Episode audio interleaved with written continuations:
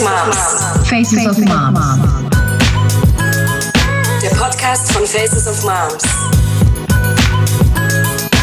Faces of Moms, das sind wir, Nathalie Und Nicole.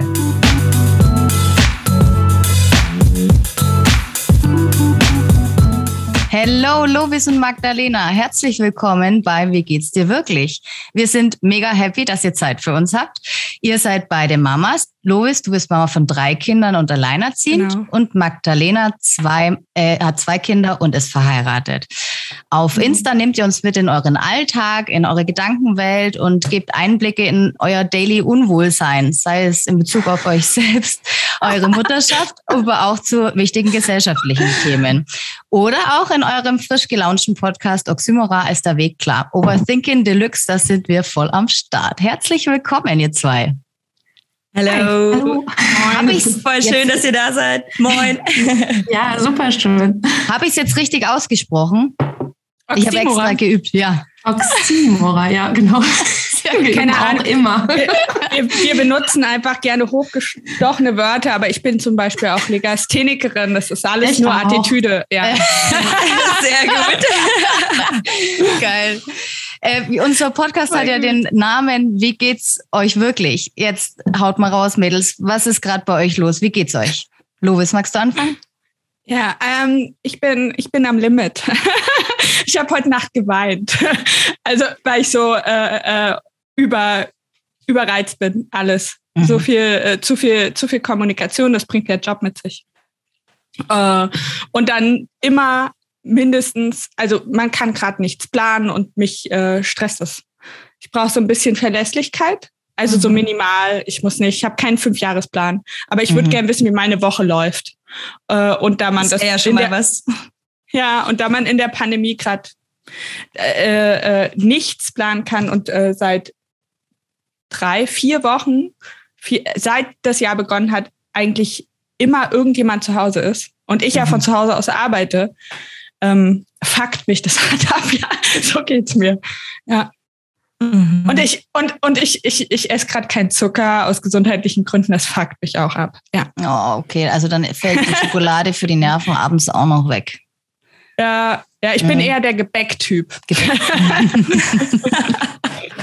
Torte fehlt. Die oh, ja, Torte. das hört sich echt. Okay. Und bei dir, Magdalena? Ja, bei mir geht's eigentlich derzeit. Also wir sind in einer Krankheitswelle nach der anderen. Ich weiß nicht, was mein Immunsystem da gerade macht. Also die ganzen Kinderseuchen, die sammle ich so fleißig ein und das ist ähm, schlaucht ganz schön. Ich merke auch, wie das an meine körperliche Substanz einfach geht. Also ich bin körperlich zurzeit nicht so gut aufgestellt und das macht alles eigentlich anstrengender. Ähm, ansonsten läuft es zurzeit mit dem Kindergarten gut. Wir hatten November, Dezember gar keinen Kindergarten, weil eine Quarantäne die andere gejagt hat. Und jetzt Mhm. gerade haben wir zuverlässig Kindergarten seit Januar ohne Fälle. krass. Und ähm, ich merke, wie glücklich mich das macht, so einen Moment Mhm. mal durchatmen zu können und auch Dinge mal hinzubekommen. Und ähm, ich rechne aber jeden Morgen, wenn die testen, mit dem Anruf. Mhm. Also es ist ja nur eine Frage auf Zeit, bis das wieder bei der Inzidenz. Ich meine, auf dem Land ist das jetzt noch so ein bisschen verteilter ne, als in den Mhm. Städten. Da haben wir Glück, aber wir hatten, wie gesagt, November, Dezember gar keinen Kindergarten. Oh Mann, krass. Ja. Könnt ihr euch dann, ähm, tauscht ihr euch dann untereinander aus? Ist das irgendwie so ein bisschen, ist daraus auch so die Idee von eurem Podcast entstanden, so, dass man sich da irgendwie so zusammentut oder? Also ich glaube, das Mutterschaftsthema ist überhaupt nicht unser Fokus. Wir, Okay. sind, wir, wir sind außerhalb von diesem Thema mit unseren Hirn verbunden. Wir sollten es aber auch mal thematisieren. Also wir hatten Ja. es mal, wir haben es auf dem Radar für ein, zwei Folgen, weil wir das ja auch einfach sind und das gehört ja zu unserer Identität dazu, das Ja. Muttersein. Aber wir hatten schon mal, dass wir ähm, Mutterschaft für uns nicht identitätsstiftend ist. Also wir Ja. definieren uns nicht hauptsächlich über die Mutterschaft. Nee. Und dadurch ähm, wollte- sollte das auch nicht unbedingt im Fokus stehen. Aber Mhm. Ah, okay. es ist natürlich okay, für unseren cool. Alltag super wichtig, weil das ist, Ist man ja Bestandteil, klar. Ja, genau. Ja. Ja, oder beeinflusst ja gerade extrem, also unser, unser Leben quasi, dieses äh, Mutterdasein oder Kinder haben. Ähm, ja, voll. Ja. Ja. Aber wahrscheinlich ist das auch so ein bisschen eine Flucht aus diesem permanenten mhm. Muttersein, dass wir sagen, okay, wir nehmen uns Zeit füreinander und da sind wir jetzt gerade mal nicht Mütter, hauptsächlich. Cool. Ja, und, und die Themen, die euch wichtig sind. Ja, voll. Mhm. Wir denken, ich glaube, wir sind auch einfach so unsere, unsere Gedanken, die wir so austauschen, die ecken zwar immer wieder an, an Mutterschaft an und wir unterhalten uns natürlich auch, also jetzt bezüglich des Podcasts auch einfach rein organisatorisch über so Kindersachen. Aber ähm, ich glaube, so wir sehen, wir sehen oft mehr gesellschaftliche Themen im Fokus und dann immer die Überschneidung mit Mutterschaft. Okay, wie ist die, dieses Thema in Bezug auf mich in meiner Rolle als Mutter? Aber mhm. wir wollten schon, also ich habe das auch äh, betont, ich habe tatsächlich auch schon öfter irgendwie so Ideen von anderen herangetragen bekommen mit mir, dass jemand mit mir einen Podcast machen wollte. Und das waren aber immer, ich habe immer gesagt, ich will kein, kein Mutter-Mutter-Podcast. Mhm. Also, genau. Ja. Ich glaube auch, weil dieser Mutter, dieses Mutterthema dann sehr viel mit sehr kleinen Kindern einhergeht. So, also mit diesen ersten Jahren Schwangerschaft stillen. Und ähm, ich habe das gestern in unserer Aufnahme auch schon gesagt, ich bin da durch. Es interessiert mich einfach nicht mehr. Ja. Also ich habe auch, also es ist mein jüngstes Kind ist, mein jüngstes Kind ist fünfeinhalb. Äh, und das war sehr, sehr viele Jahre mein Thema für mich. Aber ja, ist vorbei. Aber habt ihr dann ähm, mit äh, struktureller Ungleichheit an sich äh, zu kämpfen? Also ihr seid also trotzdem ja Mütter, aber würdest du sagen, dass so diese erste Anfangszeit so diesen ganzen Struggle irgendwie vor allem mit sich bringt und man dann irgendwie so in die Rolle hineinwächst und dann irgendwie so anfängt quasi mit diesen Gegebenheiten irgendwie besser klarzukommen? Oder also liegt es an dir als Person oder liegt es daran, dass die Kinder einfach älter werden? Hm. Willst du erst antworten, Lena? Nee, war ja eher an dich. Okay. Äh, ähm, ich habe die, also ich war ja sehr jung, als ich das erste Mal Mutter geworden bin, 21. Mhm. Und ich habe zu dem Zeitpunkt ähm, meine Mutterrolle äh, nicht gesamtgesellschaftlich reflektiert. Mhm. So. Mhm. Also gar nicht. Ich habe das nicht hinterfragt. Ich war so, in der in der Situation. Also ich habe eh nicht viel nach außen geguckt in dieser Zeit. Ich bin, ich habe halt ein Kind bekommen. Ich hatte mhm. auch keine Mu Mutterfreundinnen. Später hatte ich dann eine einzige andere Frau. Ich war in keiner Krabbelgruppe. Ich habe mich nicht ausgetauscht mit anderen Müttern, als ich mhm. Mutter geworden bin. Äh, deswegen, äh, ich bin erstmal zu Hause geblieben, habe relativ schnell gearbeitet. Der Vater von meinem Kind war auch total jung. Wir waren einfach, wir waren Kids. Also uns war das alles mhm. gar nicht so mhm. bewusst, das große Ganze. Wir hatten noch nicht dieses Thema äh, äh, Karriere so auf dem Schirm. Wir haben so vor uns hingetingelt, mhm. ziemlich lange. Und äh, tatsächlich war das erst ein Thema, als ich mit ähm, äh, meinem mit dem zweiten Partner, mit dem ich ein Kind habe, also ich habe mit meinem Ex-Mann meine zwei Söhne und dann habe ich später noch meine Tochter bekommen mit einem anderen Partner und da war das ein Thema. Da war ich dann Ende 20 mhm. und da ist mir das auch aufgefallen und dann hatte ich mich auch schon beschäftigt mit ähm, mit Begriffen wie Care-Arbeit und habe das auch nicht mehr als selbstverständlich hingenommen, dass ich das mache. Aha. Einfach auch, weil meine Beziehung mein Ex-Partner sehr politisch war und er hat halt, ähm, wie sagt man so schön, ähm, Wasser gepredigt und Wein gesoffen aber par excellence. Ähm, äh, und, mhm. äh, da, und da ist mir es erstmal aufgefallen. Also krass, Männer, die sich als Feministen bezeichnen und, dann trotzdem zu Hause, dann trotzdem zu Hause kein krumm, Finger krumm machen und dreimal in der Woche ja. abends weggehen. So, hm, hm. witzig. Mhm. Und dadurch habe ich mich auch erst politisiert, was Mutterschaft mhm. angeht. Und habe das mhm. auch hinterfragt. Aber ich, für mich war es halt auch einfach äh, ich bin ja in dieser Andro-Bubble aufgewachsen und das klassische Rollenbild wird da ja nochmal mit einer ganz anderen Natürlichkeit verbunden. Mhm, okay. Und diese ja. Mutter, diese Mutterrolle wird viel mehr äh, noch ja, stilisiert, so als ob das so diese ganze Natürlichkeit und äh, ich habe das auch, ich habe vieles einfach sehr spät hinterfragt. Mhm. So, ich würde sagen, ab meinen späten Zwanzigern. Wirklich. Mhm. Auch kritisch das an, dass meine, meine Mitmenschen es auch mitbekommen haben. Es war dann nicht nur in meinem Kopf. Sondern auch ja, nach cool. außen. Ja. Mhm. Und jobmäßig war immer eine Katastrophe. Ich habe äh, alle, alle, alle Facetten von Diskriminierung durch. Ja. Also im Job.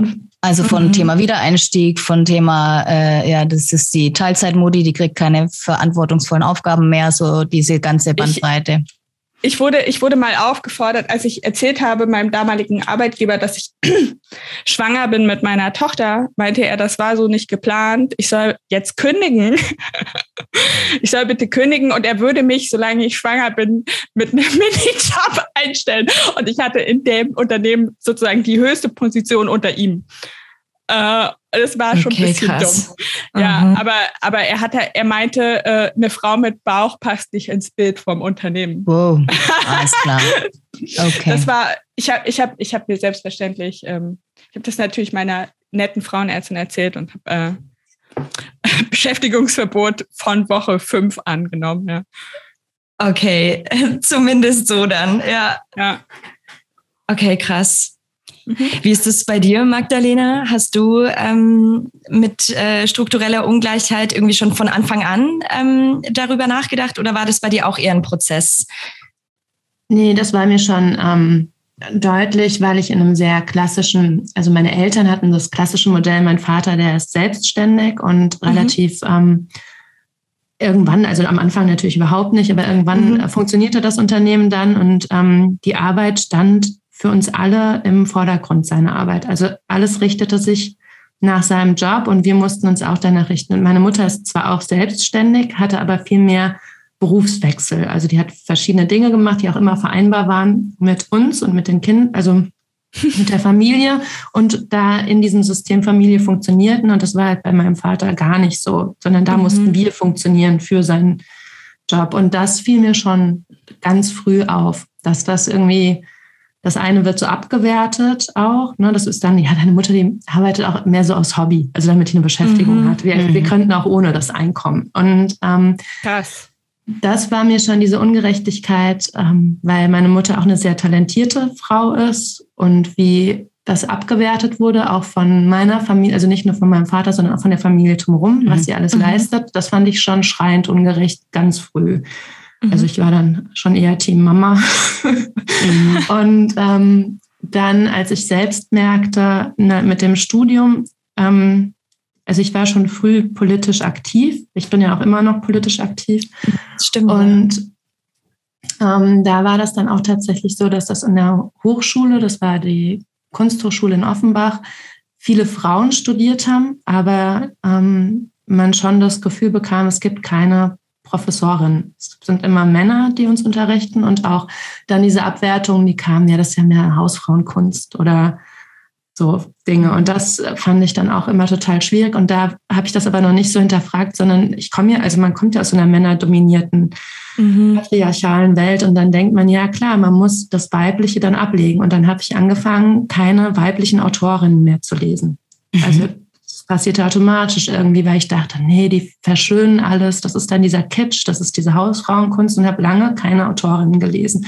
Und auch dann so damit geprotzt, so, das kann ich nicht lesen, das ist mir zu femi und so Mhm. Sachen. Und Oh, wollte auch ja, und wollte dann auch unbedingt, also ich habe mich dann auch sehr androgyn angezogen, also immer nur Mhm. ganz in Schwarz und ähm, ja, nichts Verspieltes, ja, kein Blumenprint, ja, nichts, was zu Mädchen ist. Ich wollte dann unbedingt Mhm. in diese Welt und in diese Büros und ich wollte auch einen Job ergattern. Ich wollte straightes Design machen, was ja nicht irgendwo, wo kein Prof kommt und kein Unternehmen, was dann sagt, ja, das ist jetzt ein bisschen zu weiblich alles, ne? Das ist ein bisschen Mhm. zu romantisch, weil das waren einfach die Begriffe, mit denen ich abgewertet wurde am Anfang. Also mir hatte auch ein Prof gesagt, ähm, ja, du kannst jetzt deine, äh, deine Sachen alle hier wegpacken, kannst ne, wieder deinen Sekretärenjob machen, den ich nie hatte. Das war einfach so eine Abwertung. Du musst nicht mehr so tun, hol ruhig deine Modezeitschriften raus, ne, mach deinen Sekretärinnenjob, du musst nicht so tun, als hättest du künstlerisch was drauf. Und es war schon, also es war einfach in dieser Hochschule wurde man so sehr diskriminiert als Frau. Nicht, nicht oberflächlich, sondern permanent dauernd. Alles, was weiblich war, wurde abgelehnt. Alles, was männlich und maskulin war, war cooles Design, war klasse. Und auch diese Chelten-Sachen. Ich hatte zum Beispiel viele Ornamente in meiner Mappe damals, als ich mich beworben habe. Und da wurde auch immer schon gesagt, ja, das machen wir eigentlich. Also es ist ja mehr Deko, das machen wir eigentlich gar nicht. so. Und ähm, da dann, dann habe ich eben angefangen, aus Trade zu gestalten, das alles abzulehnen und in der Agentur, ähm, hab, dann habe ich in so einer jungen Agentur, so einem Start-up, so einen mhm. ähm, schlecht bezahlten Freelancer-Job bekommen und war total stolz drauf. Und es waren auch nur Jungs, die das gegründet haben und ich war die einzige Frau und ich war so richtig mhm. gedacht, boah, guck mal, du hast alles Weibliche gut abgelehnt und jetzt wirst du belohnt und hast endlich den Job, den du wolltest. Und dann bin ich schwanger geworden, also ungeplant in diesem Job und ähm, habe lange ähm, gehadert, dann ist auch mit, also ich habe es spät gemerkt und konnte es dann auch erst später mitteilen. Da war ich dann schon so aus dieser Risiko, aus den ersten zwölf Wochen mhm. raus. Und dann war auch, auch die Reaktion, ja, boah, wir sind so enttäuscht von dir. Wie kannst du uns das antun? Wir haben dich eingeplant ja. für Projekte und dann war das für mich ab dem Moment erledigt. Also, dass ich da irgendwie eingestellt werden könnte, dass ich das irgendwie ernsthafter betreiben könnte. Ich war dann raus. Ne? Also, mhm. und ähm, da dämmerte mir langsam, was ich da gemacht habe und was passiert und dass es nicht darum geht, gleichberechtigt zu sein. Also und dann in dieser Mutterrolle, mein Mann ist dann ähm, auch früh wieder arbeiten gegangen und ich war dann alleine viel und mhm. hatte auch meinen Job verloren. Also ich war ja Freelancer, aber ich wusste, okay, in die Agentur muss ich nicht mehr zurück. Mhm. Und ähm, dann fing das so an, dass ich gemerkt habe, wie schreiend ungerecht das ist. Also dass das so getan wird, als wäre das ein Manko, ein Kind zu bekommen. Mhm. Ich glaube, ja. Ja, diese, ähm, weil du das gerade ansprichst, auch so dieses äh, Feminine ähm, irgendwie abzulegen auch und das eben als äh, schlecht irgendwie zu, zu bewerten. Ich hatte gestern auch ein Interview mit einem Mädchen, die dann auch so gesagt hat, sie möchte das jetzt feiern, ihre, ihre Weiblichkeit und möchte ja. sich auch weiblich anziehen. Und da kam mir das auch, dass auch wir als Jugendliche das ganz oft gemacht haben. Also so in diese ähm, Hauptsache nicht irgendwie rote Fingernägel, nicht irgendwie hübsch machen und so dieses, diese totale Ablehnung, weil man dadurch abgewertet wird. Ja. Also das kann ich total nachfühlen und ähm, hatte, hatte dieses Gefühl auch, ganz ehrlich, ja. Mhm. Ja, man kann entweder smart oder schön sein. Beides genau, geht beides geht nicht. Nee. nee. Voll, ja, genau so, so ist es. Damit ja. mit, das ist so, so ein richtig krasser Grundsatz, den auch, glaube ich, mhm. immer noch viele Frauen verinnerlicht haben. Ja, total, ja, ja. Und halt eben auch dieses Reflektieren darüber, das finde ich super spannend, weil ich glaube, dass die ähm, Generationen, die nach uns sind, das ja habe ich so das Gefühl, schon früher machen, auch durch Social Media wahrscheinlich den Einfluss ja. bekommen, weil ich persönlich ähm, habe das ganz lange nicht reflektiert und eben erst durch meine Mutterrolle habe ich gecheckt, wie krass ungerecht diese ganze Scheiße eigentlich ist. Also ja. und ich bin Soziologin, also ich habe ja mit Ungleichheit ganz viel zu tun und habe es trotzdem nicht gecheckt. Also und ich glaube dieses Reflektieren, deswegen fand ich das gerade so spannend, wie das bei euch ähm, gelaufen ist, äh, fängt ganz oft halt auch schon fast zu spät an irgendwie. Und es wäre, glaube ich, richtig cool, wenn man da wahrscheinlich schon im Kindergarten oder ja. so damit anfängt, ähm, über, über verschiedene Dinge, über ganz viele verschiedene Ismen quasi auch zu, zu reflektieren und darüber zu reden. Ja. Wie es halt schon klassisch äh, rosa-hellblau rosa hellblau Falle, das ja. Thema halt auch schon äh, da aufgegriffen wird oder muss. Ja. Ja, äh, ja ich habe mir. Sorry. Magdalena. Nee, ich habe mir. Ich, Ach du, Lobis. ich, ich wollte kurz was zu dem rosa-hellblau sagen. Aha. Ich dachte nämlich auch, ähm, bevor ich eine Tochter bekommen habe, dass ich die auf jeden Fall, dass sie auf jeden Fall kein so ein Girlie wird.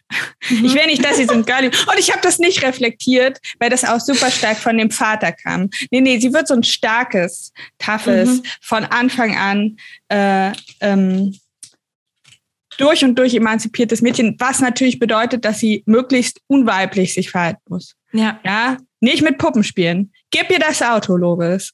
Ähm, und sie ist halt durch und durch, äh, äh, liebt sie all die als feminin deklarierten äh, Spielzeuge. Sie liebt Glitzer und Rosa und das volle Programm. Und mhm. ich dachte, ich dachte, wie beknackt es doch ist, ihr zu suggerieren, dass sie weniger ähm, tough sein kann, äh, wenn, wenn sie das mag. Also sie mag ja. das einfach. Und, und, das kann man ja auch einfach so zulassen. Das finde ich ja. auch komisch, wenn man das so erzwingt.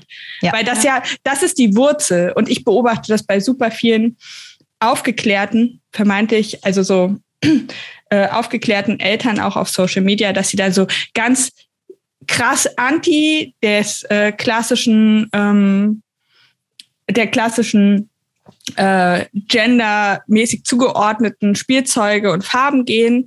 So, guck mal, so kann man das auch machen, ganz andersrum. Aber das zu erzwingen bei einem Kind und ihm damit zu sagen, okay, aber du musst so und so sein und das spielt gar keine Rolle, wie, wie du gerade fühlst oder was du gerade magst. Wir machen das jetzt einfach so anti, damit, ja. damit es damit aus dir was wird, finde ich auch komisch. Also, ja, weißt du, ja. einfach zulassen, einfach das Kind auch mal. Ja, ich glaube, es sind so zwei Schienen irgendwie. Gell? So auf der einen Seite, klar, es ist irgendwie ansozialisiert und äh, Gender Marketing quasi provoziert das.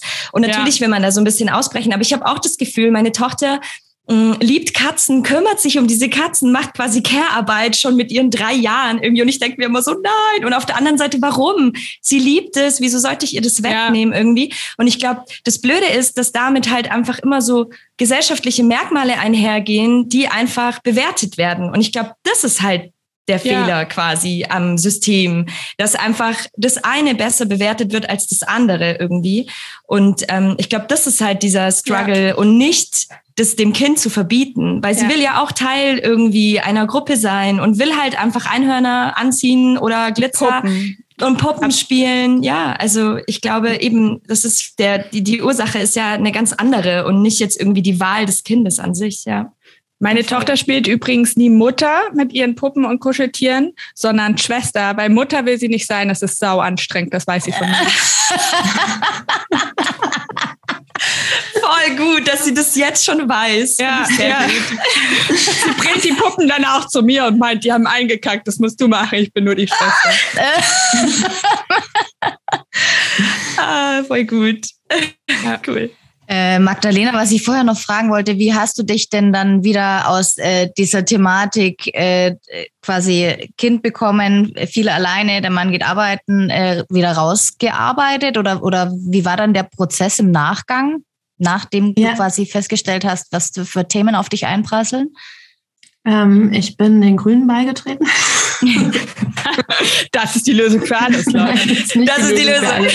Aber ich dachte, ich möchte politisch aktiv wirklich ähm, was mitgestalten und mitmachen. Und ähm, dann war es auch noch so, dass ähm, wir, also das, die erst, das erste Jahr war ich, nee, die ersten beiden Jahre war ich eigentlich komplett zu Hause und auch hauptverantwortlich so fürs Abholen, Bringen in die Krippe und ähm, Arzttermine und alles. Und ich habe dann auch ähm, das kommuniziert, dass ich das blöd finde, dass ich da keine Lust mehr drauf habe. Und dann habe ich gesagt, ich möchte mich auch umorientieren beruflich, weil ich so frustriert war aus dieser ganzen Gestalt, was ich da mitbekommen habe und gedacht, nee, dann bin ich jetzt durch.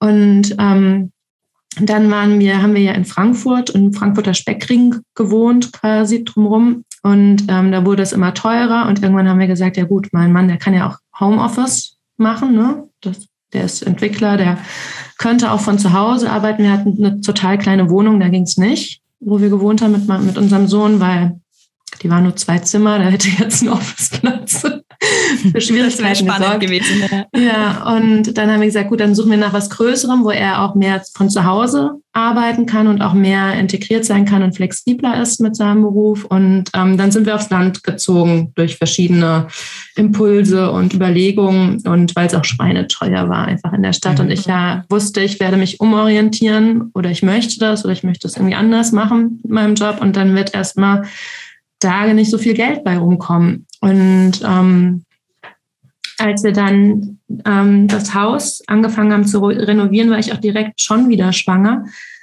Was wir auch eigentlich wollten, ich, nicht ganz so schnell, wie das dann, schneller als wir dann wollten es.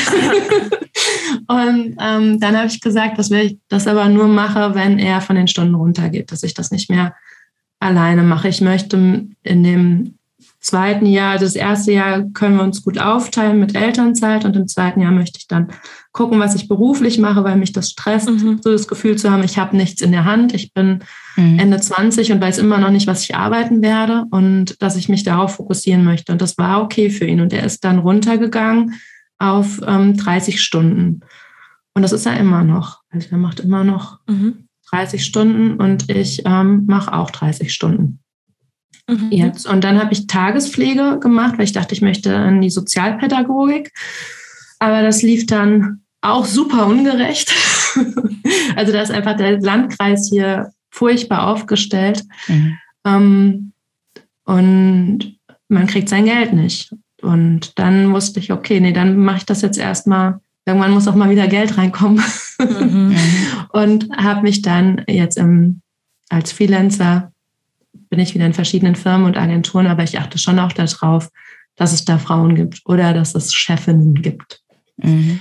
Zum Beispiel. Mhm. Ja. Ja. Du hattest letztens in der Story, ähm, das kommt mir jetzt nämlich gerade, äh, mit der Wirtschaftlichkeit deiner Interessen äh, über die Wirtschaftlichkeit gesprochen. Das fand ich, das fand ich, äh, finde ich in dem Rahmen auch irgendwie ganz, ganz interessant, weil ähm, irgendwie wir ja uns oft Projekte an Land ziehen. Also jetzt vor allem, ich glaube, wir vier irgendwie sind echt so Kandidatinnen, die das, äh, die das dann auch immer wieder schaffen, irgendwie so kleine Monster zu erschaffen, die irgendwie kein Geld bringen. Ja, das ist irgendwie krass, oder? Ja. Und ähm, aber warum das so ist, wir haben ja dann auch so gesprochen, auch du meintest ja dann auch eben, dass es äh, auch viel weniger zum Beispiel PolitikerInnen ähm, mhm. gibt oder auch eben so diese Repräsentanz in diesen wirklich wirtschaftlichen irgendwie Jobs fehlt halt auch total. Ja, und das, ich muss auch, ich war so erschüttert letztens, da hatten wir eine Kreistagssitzung und da wurde von der FDP tatsächlich ähm, von der man es irgendwie gar nicht so erwartet hätte, einen Antrag reingebracht, damit ähm, Mütter bestärkt werden, auf kommunaler Ebene Politik zu machen. Und oh, da ging es darum, dass es eine Tagesbetreuung, also eine, eine, weil es geht ja ziemlich lange, so eine Kreistagssitzung geht ja vier, fünf Stunden, dass die ähm, dann attraktiver gemacht werden für Mütter, dass es vielleicht irgendwie eine Betreuung in der mhm. Zeit gibt oder dass das in der Zeit verlegt wird, damit auch Mütter das besser geregelt kriegen, weil es einfach an Müttern fehlt. Also nicht nur Frauen, sondern auch Müttern. Wirklich an Müttern, ja. Und ähm, der wurde dann haushoch abgelehnt, dieser Antrag. Was? Und zwar von der, also wir sind ja in der Opposition und bei uns im Landkreis regiert ähm, CDU und SPD in der großen Koalition und beide haben ihn niedergeschmettert und zwar in einer Geschwindigkeit, da konnte man gar nicht so schnell gucken und ich bin seitdem immer noch wahnsinnig sprachlos. Mhm. Das dass einfach nicht gesehen wird, die Notwendigkeit dafür, dass Mütter Politik mitmachen. Und es ist schwierig. Ich weiß das auch, wie schwierig das ist, das zu vereinbaren. Also es sind ja Sitzungen, man schreibt Anträge, man muss das neben seinem Job auch irgendwie unterkriegen. Und das kriegt man ja nur, man kriegt ja so eine Arbeitsentschädigung, aber das ist minimal. Mhm. Also das ja. sind, da kann, wenn ich so, ist kein Job, der die Miete zahlt. Also ja, genau. Nee, auch ja, ja, das ist ja, halt wieder ist ein halt freiwilliges Projekt. Akt, Aktivismus mhm. und Engagement, genau, ehrenamtliches Engagement. Genau. Genau, das quasi dann auch noch äh, nicht nachzuvollziehen oder nicht machbar ist, weil äh, keine Kinderbetreuung da ist, weil es einfach zu lang dauert. Und da sieht, ist, es sind ja auch schon wieder quasi männliche Strukturen oder Machtpositionen, die einfach nicht greifbar sind, weil ähm, strukturelle Ungleichheit einfach vorherrscht. Also das ist schon echt richtig krass. Ja. Und ich finde es vor allem so heftig, weil ich habe so oft den Impuls, dass ich mir denke, boah, es bewegt sich gerade was, es tut sich was. Und wenn, wenn, wenn ich dann höre, okay, es ist, äh, es ist, wurde der Antrag gestellt, dann denke ich mir, wow, cool, aber wie kann denn das sein, dass das sofort niedergeschmettert wird wieder? Also ich finde es ja. so eine Achterbahnfahrt. Dieses ganze Thema Gleichberechtigung oder eben also die Anerkennung dieser strukturellen Ungleichheit und die ganzen nachgelagerten Themen, die da dranhängen, mich macht das manchmal echt fertig. Ja. Und wenn wir uns auf den Kopf stellen, habe ich das Gefühl, es passiert nichts. Ja, ich glaube, das Ding ist, ich weiß nicht, wie ist das bei euch so? Habt ihr auch das Gefühl, dass quasi, dass sich für euch so ein bisschen ändert? Also, dass es irgendwie gefühlt, ähm, dass, dass es gefühlt besser wird? Weil ich glaube, so diese strukturellen Rahmenbedingungen, die ändern sich ja nicht. Also, wie du jetzt sagst, Magdalena, es ja. wird einfach abgeschmettert. Aber mhm. ich glaube, das Ding ist, weil wir halt in so einer Bubble vielleicht auch leben, haben wir das Gefühl, dass es sich in irgendeiner Art und Weise ändert. So oder? Ja, also ich glaube, es liegt an der Bubble. Also ich glaube, ja. es ist einfach ein verzerrtes Bild, was wir haben mhm. und das ist wirklich überhaupt nicht so. Und ich ähm, lese gerade ein Buch, das ist ähm, ganz spannend, das ist die ähm, politische Männlichkeit. Also ähm, mhm. da geht es um Incels, diese Gruppierungen, diese misogynen Gruppierungen im Internet, die so frauenverachtend sind und auch Attentate ausgeübt haben. Und mhm. ähm, warum das nicht als Terroranschlag gewertet wird, obwohl es alle Strukturen eines Terroranschlages beinhaltet. Mhm. Aber als ähm, verwirrte Einzeltäter wird jeder Fall behandelt und nicht als ein strukturelles Problem und auch nicht als eine Terrorgemeinschaft, obwohl ganz klare Strukturen einer Terrororganisation vorliegen. Mhm. Und das ist dann schon mal dann, das ist noch so weit außerhalb meiner Bubble, diese ganze Thematik mit Insels und dieser misogynen Weltverschwörung, ähm, dass ich total sprachlos bin, teilweise, wie das auch überhaupt nicht in mein Wahrnehmungsfeld bisher vorgedrungen ist. Mhm. Und Krass, bei mir auch nicht. Gibst du mir ja. das Buch, wenn du fertig bist, Lena? Ja, ich dir. Und dann machen wir doch jetzt vielleicht noch, was, was, was ist unsere oder was können wir tun? Ich meine, wir haben schon mal irgendwie definiert, stören ist es Schluss äh, ist, oder ist das äh, richtige Medium immer wieder stören. Und also halt auf die Nerven gehen genau, quasi, auf die Nerven mit gehen, dem mit immer wieder reflektieren, immer ja. wieder irgendwie anderen Menschen quasi das vor Augen führen. Aber das ist natürlich auch super anstrengend. Ist also super anstrengend, das muss man auch ja. erstmal äh, ja. leisten können. So. Ja, leisten können, ja. Auch wieder umsonst. Ja. Ja, ich denke immer, damit so eine Bewegung irgendwie eine Chance hat, muss die halt durch alle sozialen Schichten hindurchdringen. Also von. Das tut sie ja nicht. Ja, das und das tut, tut sie ja nicht. nicht. Und erst ja. dann, wenn es in der gesamten Gesellschaft irgendwie gelandet ist, dann hat es eine Chance auf Veränderung. Also es ist nicht nur die Betroffenen, sondern auch die Nicht-Betroffenen sich solidarisieren. Und ich ja. finde aber, ich glaube, der wichtigste Schritt ist auch so eine Verbundenheit zwischen Frauen und Müttern. Und das war lange Zeit auch nicht da. Auch bei mir nicht. Wie gesagt, ich habe ja auch die mhm. Autorin nicht gelesen. Also ein ja. Bewusstsein dafür ja. zu schaffen, dass man nicht alleine ist, sondern dass man sich gemeinsam aufstellt und verbrüdert, verschwestert. ja, voll, auf jeden Fall. Ich glaube, das ist ein äh, richtig schönes Schlusswort, ähm, weil genau darum geht's ja auch bei Faces of Moms, ähm, sich gegenseitig irgendwie auszutauschen und ähm, auch solidarisieren und eben nicht dieses B- und Verurteilen irgendwie, sondern eher sich beistehen und ähm, irgendwie zusammen diese ganze Scheiße, um es mal so zu formulieren, ähm, auch zu tragen irgendwie und sich gegenseitig zu sehen irgendwie ja auch. Mhm. Ja. Also schafft ihr, schafft ihr das? Mich interessiert das echt bei anderen. Also schafft ihr das, nicht zu verurteilen oder erwischt ihr euch noch? Also, also ich, ich, erwische mich mhm. und dann aber reflektiere ich das. Also ja. ich, es gibt immer noch Momente, wo ich mir denke so, oh, was ist denn das jetzt irgendwie? Mhm. Und äh, versuche dann aber mich da zu reflektieren, auch mit verschiedenen äh, Schimpfwörtern, dass ich die aus meinem Wortschatz äh, mhm. nehme, ähm, auch irgendwie, ja, auch im, im Kindergarten immer wieder versuche, auch in Bezug auf Rassismus, auf Feminismus, Ableismus, auf diese ganzen ähm, strukturellen Ungleichheiten auch immer wieder irgendwie aufmerksam zu machen, wobei ich schon merke, ich bin damit ganz alleine und werde dann eher so zu dem Aus Outsider irgendwie.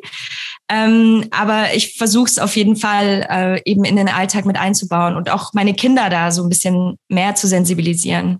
Ich finde das so toll, wie das bei Kindern funktioniert. Ja. Also dass man da Die so auch immer innen sagen und so. Ja, ja.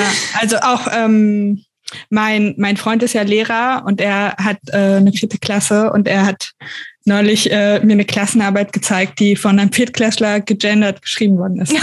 Geil, mega ah, cool. Wie cool. Ja.